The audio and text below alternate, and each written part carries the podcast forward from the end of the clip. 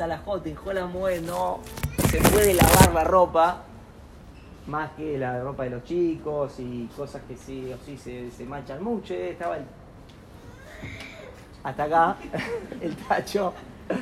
Mi hija me dice, me parece que va a llegar al techo ya. Difícil.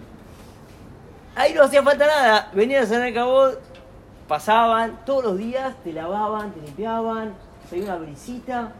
No tenía ni que, ni que bañarse tenía que. Era increíble. Un milagro increíble. Eso, en recuerdo de eso, los Sarané Cabot. Hacemos hoy en día los.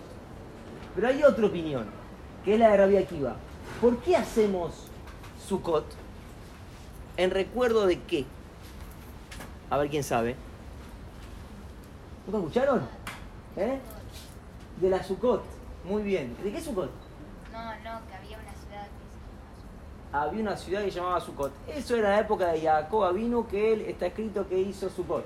¿Está bien? O hará Sukkota también, algún lugar que se llamaba Sukkot. Muy bien. No. Rabbi Akiva, escuchen lo que dicen. Rabbi Akiva dice, ¿saben por qué hacemos Sukkot? En recuerdo de las Sukkot que hacían los Yehudim en el Midbar. ¿Cómo vivían los Yehudim en el Midbar, en el desierto? ¿Cómo vivían? Muy linda esa de Cabot, pero no sé, un poco de privacidad, ¿no? Cada uno en su cama, con el celular así mirando, si no, no, no había.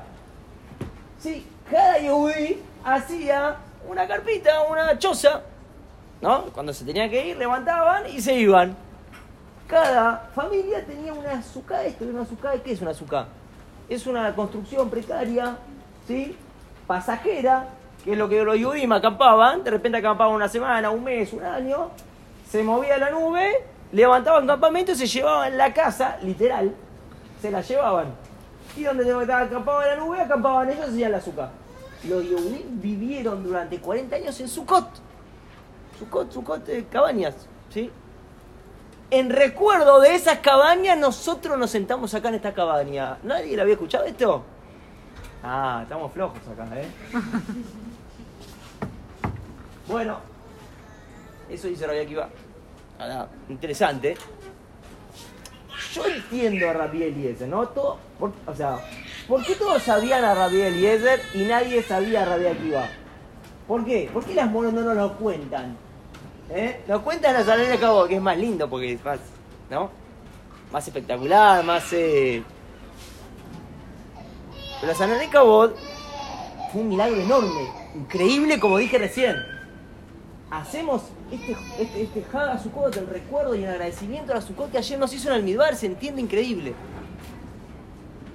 Pero según Rabbi Akiva, hacemos una Sukkah para recordar que los Yehudim vivieron en Sukkah. Y. Está bien, ¿eh? Nos pongamos zapatos porque ellos se pusieron zapatos también, no sé. ¿Cuál, fue el milagro? ¿Qué tenía de especial la Sukkot? ¿Por qué hacemos una Sukkah porque ellos hacen Sukkah? No se entiende lo que, lo que dice Rabbi Akiva. No se entiende nada. Por eso no lo explican, porque si no, Moray, ¿por qué hacemos así? Y la mano tiene que responder, entonces mejor no. Cosas que hacen los moros, chicas, ya van a saber. Cuando no sabe la respuesta, nada decís y, y. No se entiende, Rabbi Akiva, que no se entiende.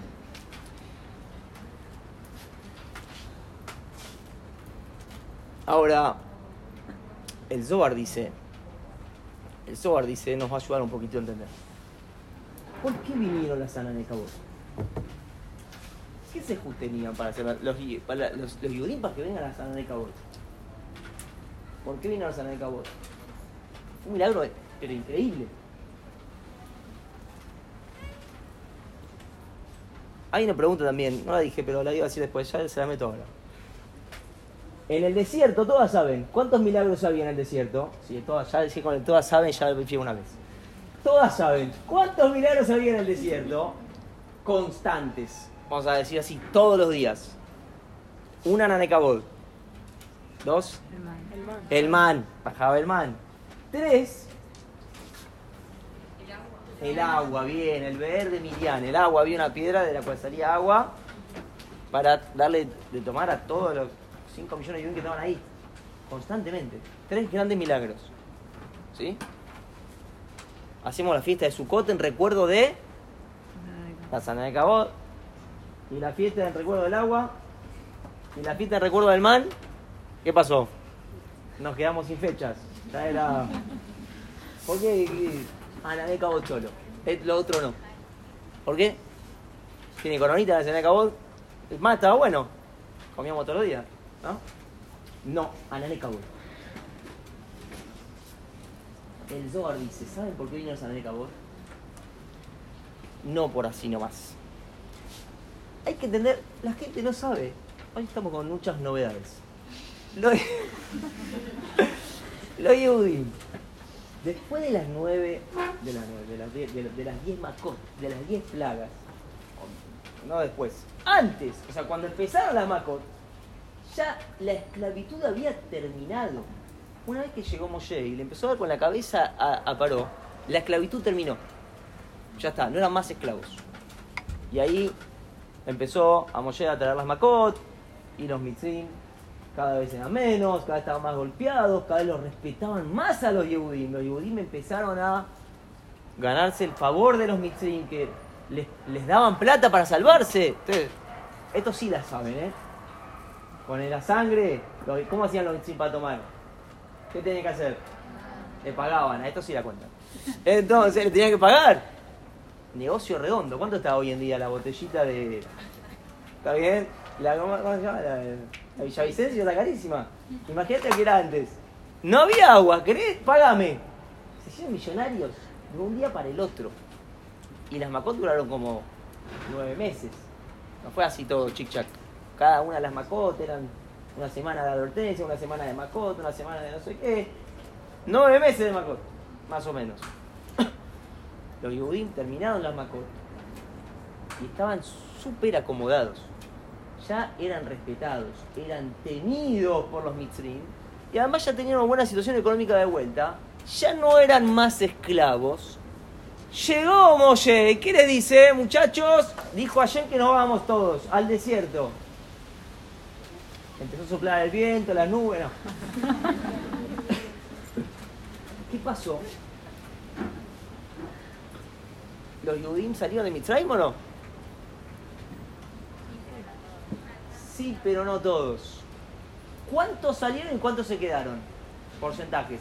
28. Un quinto, muy bien. 80% se quedó en Mitzrayim. 80% de los Yudim no quisieron salir de Mitzrayim. Hay Midrash que dice que fallecieron los tres días de oscuridad para que los Mitzrim no vean. No querían salir. ¿Están locos? ¿No querían salir de Mitzrayim? No, no. Ellos no estaban locos. Ellos, eh, a los ojos normales, eran los más cuerdos. ¿Qué no vamos a ir? Tengo acá negocio, escuchame, tengo un, local acá en Avellaneda, y tengo ahí un yate, y tengo ya compré cabeza de Punta del Este, y en Port Said, ¿no? Porque queda por ahí, Mitzrayim. ¿No? Entonces, eh, ¿qué hay en serio? Hay un lugar que se llama Port Said. ahí? ¿Hay alguna salida acá? ¿Dónde está? De ahí salió. Nadie se quería ir. ¿Qué se quiere ir de acá? Estamos todos copados. ¿Por qué no vamos a ir, Moshe? No, nos tenemos que ir. Ah, bueno, está bien. ¿A dónde vamos? No, vamos al desierto. Ah, sí, sí, sí. Y después, no, vamos ahí vamos a estar un tiempito ahí hasta que llegara Israel. No, pero pará, ¿cómo desierto? ¿Cómo es esto desierto? Sí, sí, desierto. ¿Y, cómo es ahí? Bueno, lleven matzos para comer rápido, apúrense. ¿Qué, qué, pará, ¿qué te pasa? Sushi hay, aunque sea la tres, algo, ¿no? No, no, machota, lo que haya, vamos a comer. Nadie se quería ir. Nadie se quería salir. Pero hubo un puñado de Yehudí que sí, que sí, nosotros salimos. Vamos, ayer dijo que hay que salir, salimos. ¿A dónde? A la nada. Bueno, ¿con qué? Con nada, con lo que tengas. Bueno, pero escúchame, la familia, todo. ¿Dónde vamos a vivir? Está- sí, traemos unas cañas, así hacemos una azúcar y vamos ahí, vemos cómo. ¿Cómo vemos? Sí, vemos. Vos venís, dale. Y así se fueron. Con una absoluta confianza en Hashem, que Hashem dijo que tenemos que salir, tenemos que salir. Se terminó. Estamos contentos, estamos bien acá. Hay que salir. ¿A dónde? A la nada. Hashem dijo a la nada, voy a la nada. Y así salieron. Inclusive, no sé si estuvieron leyendo en, las, en la mirada de Rosh Hashanah, en la parte de Zichronot, en eh, Musaf, una de las cosas que nosotros le, record- le recordamos a Yem, en realidad es un pasú, ¿está bien? Yem dice que él recuerda el favor que le hicimos en nuestra juventud como pueblo, que salimos a un desierto inhóspito, ¿está bien? Sin comida, sin nada. Ese favor que nosotros le hicimos eh, hasta el día de hoy, Él nos lo recuerda. Zaharti ahí pasó, Kotoman Hashem, Zaharti la Gesen Neurai, Jabat Kimrotai, Jlechteja Jarai, Bamidbar, Beeretz los No sé, alguna estuvo leyendo con el Shem Tov ahí, lo habrá entendido, si no, se lo digo ahora para el año que viene, si se acuerda. Ese gran mérito, ir con confianza total a donde allí me mande, a la nada. ¿Vos vas a la nada? Listo. Yo te acompaño. Yo te mando la Saranica vos. Por ese sejut, así explica ese fatema. Por ese sejut que ustedes salieron al desierto con confianza absoluta a la nada, dispuestos a dejar todo. ¿Cuánto se podían llevar? ¿A dónde vas a ir con todo lo que tenían? Nada, vamos al desierto. Ah, sí, así dice ayer. Vos vas al desierto por mí, yo no te voy a dejar, no te voy a dejar solo. Yo te voy a hacer esa naneca, vos vas a estar en una, como si una caja de cristal, como si fuese todo un pueblo entero milagros, pero por donde sea que veían había milagros. ¿Todo por qué? Porque vos estabas dispuesta a sacrificar todo por allí. ¿Vos estabas dispuesta a todo? Ahí está el pago tuyo. Nosotros preguntamos, según Rabia Akiva, ¿qué, ¿qué lógica tiene que nosotros estemos recordando las, las cabañas que hicieron los Yehudim en Mitzray? ¿Qué lógica tiene? ¿Cuál es la respuesta? No estamos recordando las cabañas. Las cabañas fueron un proceso. Estamos recordando el proceso de pueblo. Lo que los Yehudim estaban dispuestos a vivir en cabañas teniendo todo en Mitzray. Todo tenían. Estaban dispuestos a dejar todo en el desierto con una cabaña, una choza. Cuando ellos salieron al desierto, ¿sabían que iban a Necabot? No sabían nada. Tardaron unos días en usar Necabot en realidad, inclusive. No aparecieron de entrada, ¿no? Un paso ahí en el desierto y aparecieron en Necabot. Tuvieron varios días hasta que aparecieron. ¿Ustedes dieron ese paso? Listo. Después vienen los milagros de ayer. Nosotros cuando hacemos la azúcar, estamos recordando eso. Estamos recordando cómo nosotros, fíjense, en Sukkot hay dos mitzvot. Hay una mitzvah de comer en la azúcar y hay una mitzvah de no comer afuera del azúcar. No todas las mitzvot hay así. Si yo como cayer, no hay una mitzvah de comer cayer. En realidad no comer taré. Si yo como cayer, no es una mitzvah en sí. La mitzvah es no comer taré. En Sukkot hay doble mitzvah. El pago es doble. Comer en el azúcar y aparte no comer afuera del azúcar. Son dos mitzvot separadas. Es un pago doble. ¿Por qué es doble? Porque todo su, la esencia de Sukkot, la idea de Sukkot es esa dualidad en, la, en el vínculo que tenemos con Hashem. Nosotros estamos dispuestos a dar todo por Hashem. Y Él nos retribuye con todo igual que nosotros dimos. Nosotros después salimos a la azúcar y Él nos entregó la sana de Kabul. Eso es lo que nosotros estamos recordando. En realidad, la discusión entre Rabbi Akiva y Rabbi Eliezer, los dos tenían razón. Había Sukkot y había Nanekabot. La pregunta era, bueno, ¿cuál es? Escuche qué lindo, ¿eh? ¿Qué ¿Dónde tenemos que poner el, el- el, digamos, el hincapié? ¿Qué es lo principal? En cómo nosotros nos, nos brindamos a Hashem o en cuanto Hashem nos retribuye. Esta, esta era la discusión entre Rabbi Akiva y Rabbi Ishmael. Había las dos cosas. Rabbi dice, no, nosotros siempre tenemos que recordar cu- cuánto nosotros estamos dispuestos a dar por Hashem. Y Rabbi dice, nosotros tenemos que estar agradecidos con Hashem. Mirá cuánto Hashem nos valora y cuánto Hashem valora cada esfuerzo pequeño que nosotros hacemos. ¿Cómo nos retribuye? Eso es lo que tenemos que tener lo principal. Por eso, los hombres que tienen obligación de comer el azúcar el primer día, hay, hay que recordar estos dos motivos. Cuando uno está comiendo el pan, son los dos motivos principales del azúcar. Le voy a decir algo increíble. La palabra azúcar, ¿sí? La palabra azúcar se escribe Samach, Bab, Haf, He. ¿Sí? Las letras exteriores, la Samach y la He, ¿cuánto suman? 65. Las letras interiores son la Bab y la K. ¿Cuánto suma? 26. ¿Qué es 65 y qué es 26? ¿Y que, por qué 65 está afuera y por qué 26 está adentro? Ustedes saben, ¿o no? Ya. que Hashem tiene muchos nombres. ¿Sí? Muchos nombres, muchas maneras de referirnos a Hashem. ¿Qué significa que Hashem tiene muchos nombres? Los nombres de Hashem en realidad representan las maneras como Él se comporta con el mundo. A veces en la Torah van a encontrar que está escrito Hashem, a veces dice Elohim, a veces dice Tzebakot, en, el, en la Mesusa tenemos Shakai, Shindalet y Layod. Hay muchos, no- cada nombre refiere a cierta manera de comportarse Hashem, cierta manera de mostrarse Hashem con nosotros.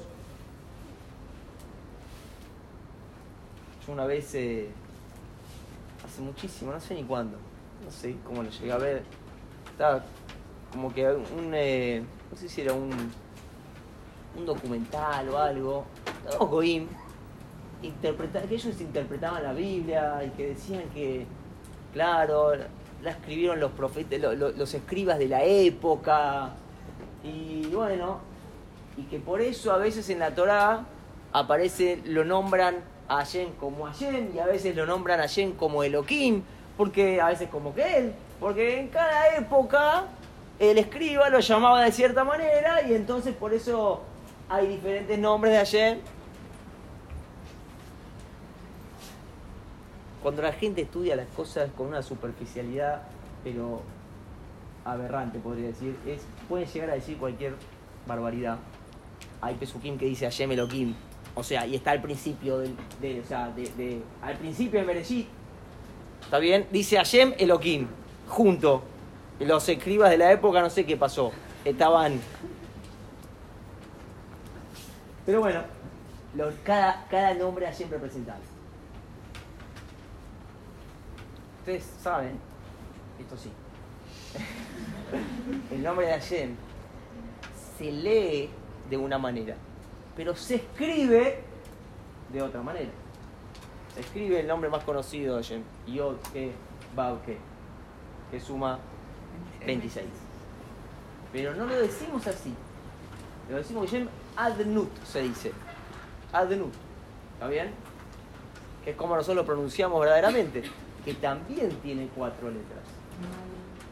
Pero representa otra cosa. El nombre de Adnut. Ese. ¿Cuánto suma? Está difícil esta, ¿eh? Simbab. Son cuatro letras. Aleph, Dalet. Ya tenemos una y cuatro, cinco. ¿Está bien? No, Nun y Yod. 60. 50 y 10, 65 más 60 más 5, 65.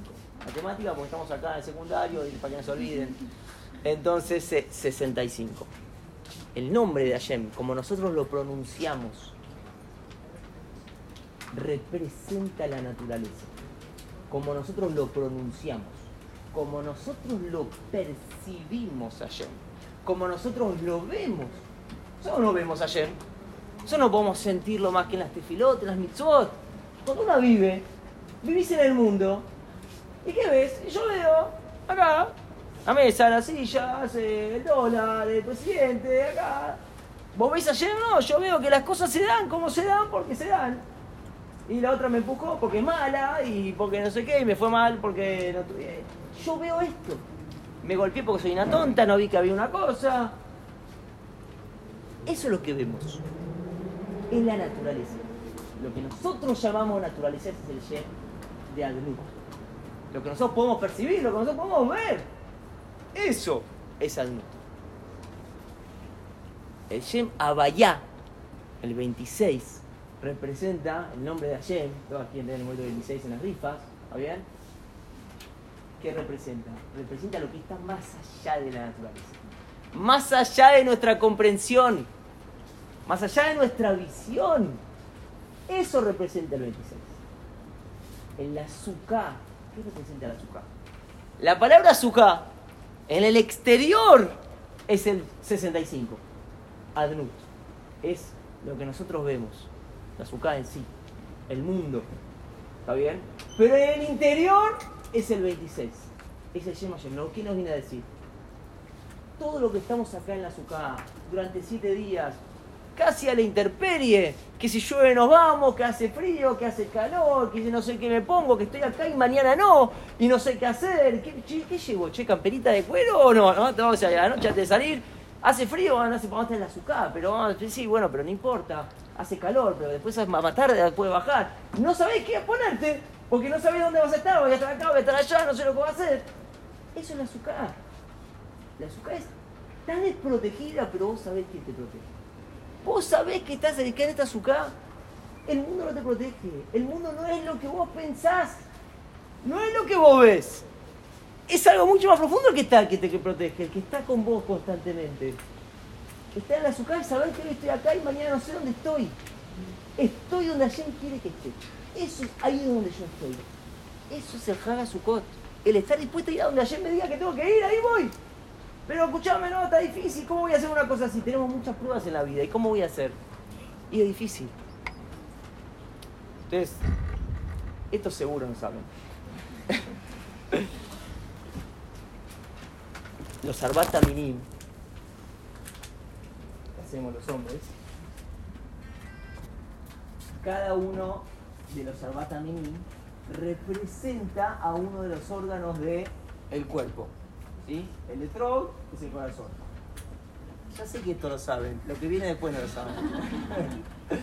el lulab es la columna vertebral, la arabá en los labios, tiene dos hojas y con forma de labio. El hadas representa los ojos, tiene forma de ojos. ¿Está? Con el hadas, con el etrog está muy lindo. Sí, tipo corazón, la columna vertebral le salió perfecta, ¿está bien? La arabá, que mamá parece un labio, está increíble. Con el hadas tengo dos problemas.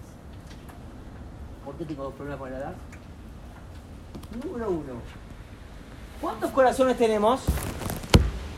¿Cuántos etrogin, cuántos etro, etrogin se agarran?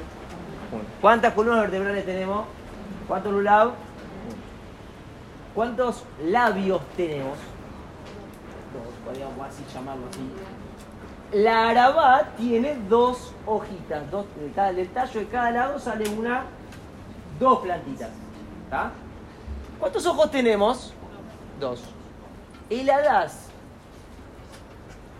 ¿cuántas hojitas tiene cada, digamos, cada ramita que sale del hadas? El hadas es un tallo que de cada, digamos, en inglés se llama can, no sé acá en castellano cómo llamarlo, pero de cada, digamos, eh, piso salen tres hojitas. ¿Por qué tres? Ah, no sé, alguien que tenga tres ojos, pero no sé, mutantes. Tres ojos, tres. ¿Por qué tres? No solamente eso. Si el Adás no tiene tres hojas, no sirve. No es cayer, no sirve para mitzvah. Tiene- A veces sale que tipo viene mal y que viene una hoja más abajo. No, tiene que estar los tres ojos. Bueno, un etrog que te haga, no sé, está manchado, está feo, está mordido. ¿Cómo se lo llama? Es un etrog azul. Muy bien. Un lulav que le cortan la punta. ¿Cómo se llama? Lulav azul. Una arabá que no tiene, se le cayó. Hoy, hoy, hoy es el último día. Todas las arabot son las más fáciles que se pudren, se caen. Mañana, mañana vienen todos. Moré, ¿está bien el arabá o no? ¿Está bien o no? Y yo empiezo a hacer así, tipo margaritas, y empiezan a salir porque están todas despegadas. Están todas secas, un desastre mañana. Bueno, un arabá que no sirve, que es un arabá tesura. Bárbaro. Un hadas que tiene tres, en vez de tener tres, tiene dos hojitas. ¿Cómo se llama? Hadas. No. Este es lo que no iban a saber. No se llama Hadas azul. ¿Cómo se llama? Se llama Hadas Yoté. ¿Qué es Yoté? ¿Alguien sabe lo que es Yoté? No, toma. ¿Eh? Tonto. Bien. Un Hadas Yoté, tonto, loco se puede traducir también. Qué raro. Hadas Yoté. O sea, Hadas Pasul. Etrog Pasul, Lulá Pasul, Arabá Pesulá, Etrog, eh, Adás, Yoté. Un, un Adás que tiene dos hojas en vez de tres, Adás, Yoté. Está por acabar eso. Así que me queda poco tiempo en el Zoom. No, em, toca. Toca. Acá también queda poco tiempo. ¿Por qué Yoté? ¿Por qué Yoté? Muy raro, ¿no? El Adás representa los ojos. ¿Qué son los ojos? Los ojos es con lo que nosotros vemos el mundo. Cómo nosotros percibimos la realidad. Cómo yo veo lo que pasa acá en la realidad. Si vos ves con dos ojos, te pasa. Yoté. Estás loca. Tonta. Es una tonta. ¿Cómo que? ¿Con qué cree que vea? Ah, la cámara del celular. No, no, no. Ojos. Tenés que tener tres ojos. ¿Cómo tres ojos? Sí, tres ojos tenés que tener. ¿Y dónde está el tercer ojo? ¿Cuál es el tercer ojo? ¿Qué dice la milla de pique a vos?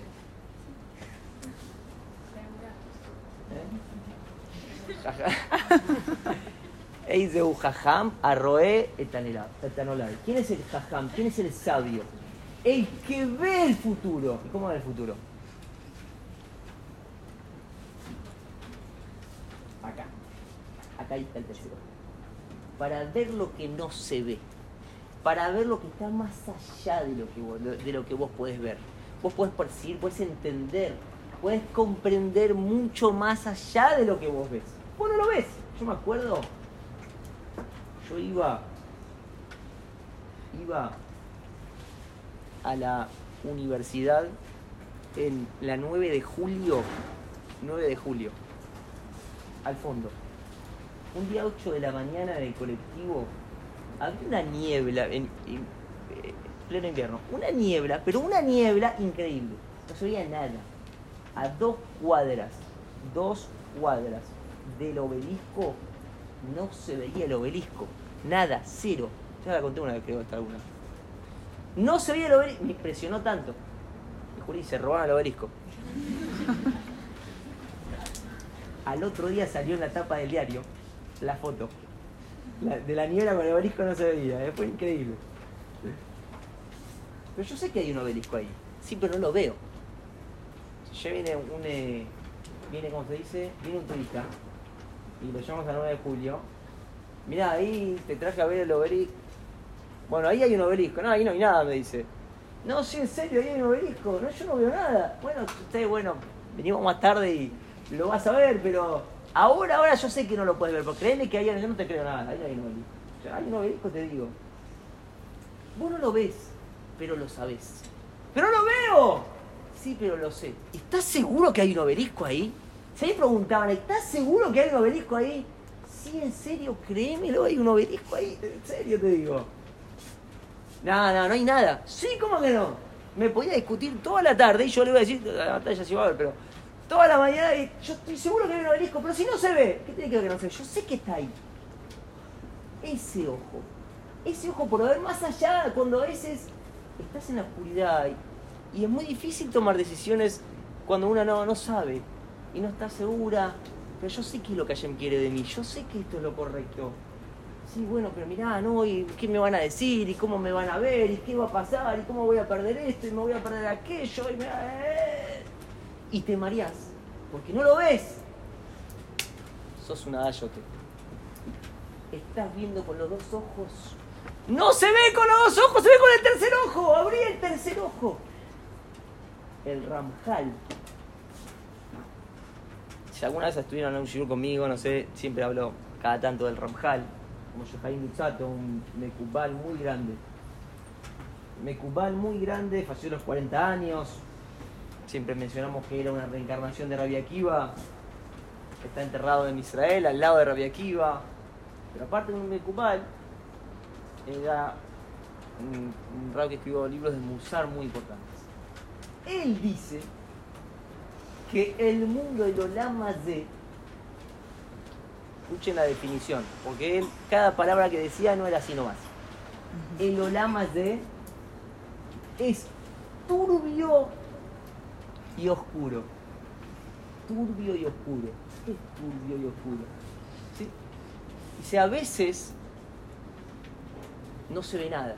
O pues cuando hay una oscuridad muy grande, puede pasar dos cosas. O que no ves nada, o que ves las cosas equivocadas. Ves un poste y pensás que es una persona. Y te acercás hasta ahí y, no, y al final era un poste. O no ves nada, absolutamente depende del el grado de oscuridad. El Olama es turbio y oscuro. Hashem está tan oculto a veces que directamente no lo vemos en lo más mínimo absoluto y son momentos muy difíciles de la vida, que uno no está a ciegas completamente. Y ahí, ahí es la parte difícil. A veces vemos, pero ¿vieron cuando sabés qué es lo que está bien? Sí, pero bueno, no sé, esto, lo otro. Esos momentos difíciles. Ahí cuando es turbio, a veces te puedes equivocar. Por eso no tenés que mirar con los dos ojos. Con los dos ojos a veces no se Esas cosas se ven con el tercer ojo. Ese es el alas, no tenés que acá. No ser loca, no ser tonta. Mirá con el tercer ojo, mirá bien claro. Es el mensaje del azúcar. Vos estás dispuesta a sacrificar por allí todo. Estás dispuesta a salir. No respondí. ¿Por qué entonces no, no festejamos por el man? Y no festejamos. Ya me está diciendo que me vaya, pero. ¿Por qué no festejás por el man? ¿Por qué no festejás por el agua? No festejamos ahora digamos tampoco. No se festeja nada de eso. Estamos festejando nosotros. ¿Cuánto nosotros estamos dispuestos a dar por ayer? Obvio que ayer nos retribuye. Después también por nos acabó, lo recordamos. ¿Cómo ayer nos retribuye? Pero cuánto vos estás dispuesta en la oscuridad, en no ver nada. Cuando vos solamente ves una parte del nombre de ayer. Vos no ves los milagros, no sabés lo que va a pasar. Pero vos sabés qué es lo correcto y estás dispuesta a salir. Agarrás todas tus fichas. Todas. No vayas al casino, pero si vas al casino, agarrás todas tus fichas, las pones al uno. Todo lo que tenés al uno, sí, todo al uno. ¿Estás dispuesta a hacer todo eso? Sí. Listo.